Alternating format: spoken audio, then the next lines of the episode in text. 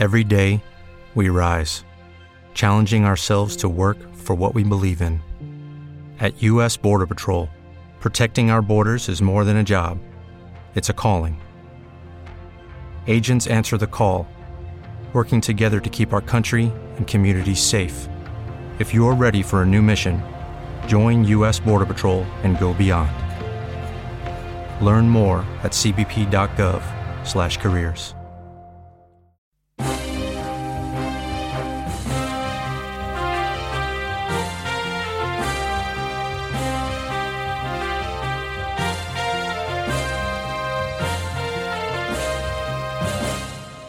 Radio Arte presenta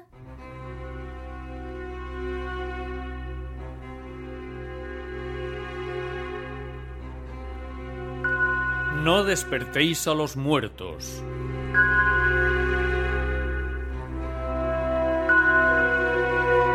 Original de Johann Ludwig Tieck.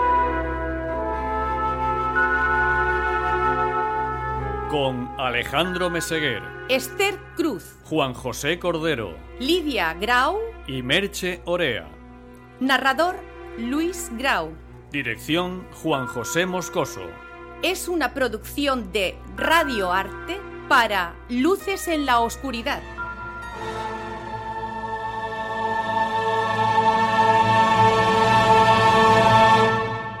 Las artes del brujo habían concedido a Brunilda una vida artificial, y el alimento que tomaba mantenía su cuerpo restituido. Sin embargo, este cuerpo no era capaz de conservar el calor vivificante de la vitalidad y la llama de la que emanan los afectos y las pasiones, sean de amor o de odio, porque la muerte los había apagado y extinguido para siempre.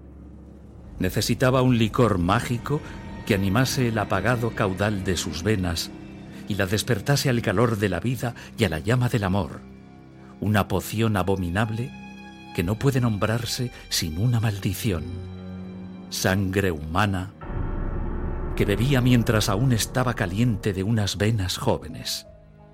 Con supremo esfuerzo lograba reprimirse de chuparle la sangre al propio Walter cuando descansaba junto a ella. Pero cada vez que veía a un niño inocente, le atraía a su aposento más secreto con palabras dulces y caricias afectuosas.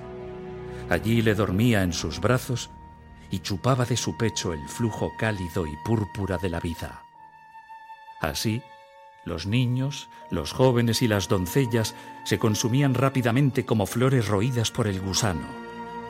La plenitud desaparecía de sus miembros. Un tinte cetrino sucedía a la sonrosada frescura de sus mejillas.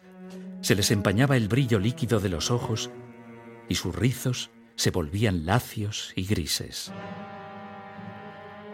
Los padres observaban con horror esta epidemia desoladora que devoraba a su progenie, contra la cual nada podía un simple hechizo, poción o amuleto. La tumba se iba tragando uno tras otro, y si la desventurada víctima lograba sobrevivir, se volvía cadavérica y arrugada en los mismos albores de la vida. Finalmente, empezaron a circular extraños rumores y noticias. Se decía que la causa de todos estos horrores era la propia Brunilda, aunque nadie sabía de qué manera destruía a sus víctimas, dado que no encontraban en ellas señales de violencia. Y aquellos cuyos hijos habían escapado hasta ahora ese daño, abandonaron sus hogares y sus casas, a fin de salvar de tan horrible destino a lo más querido de cuanto el mundo les podía dar.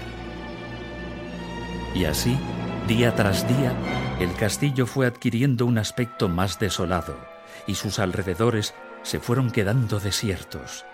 Solo permanecieron unas cuantas viejas decrépitas y algún criado de cabello gris.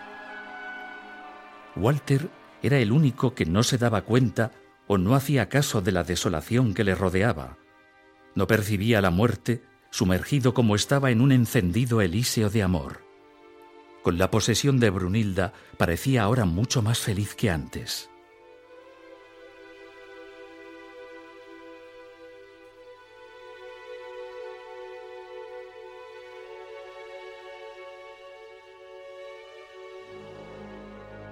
Brunilda, no obstante, veía con rabioso pesar cómo la fuente de su ardor juvenil disminuía día a día, ya que en poco tiempo no quedó nadie dotado de juventud, excepto Walter y sus hijos, y decidió que serían estos sus siguientes víctimas. No tardó Brunilda en ganarse el afecto de los niños. Les enseñaba nuevos juegos y les recitaba historias tan extrañas e insensatas que excedían en todo a los cuentos de sus niñeras. Cuando se cansaban de jugar o de escuchar sus narraciones, les sentaba sobre sus rodillas y les arrullaba hasta que se dormían. Entonces, los sueños de los niños se poblaban de visiones de la más espléndida magnificencia. Imaginaban estar en un jardín donde había flores de todos los colores, de las que bajaban unos angelitos con alas de reflejos azules y oro, que traían alimentos deliciosos o joyas espléndidas.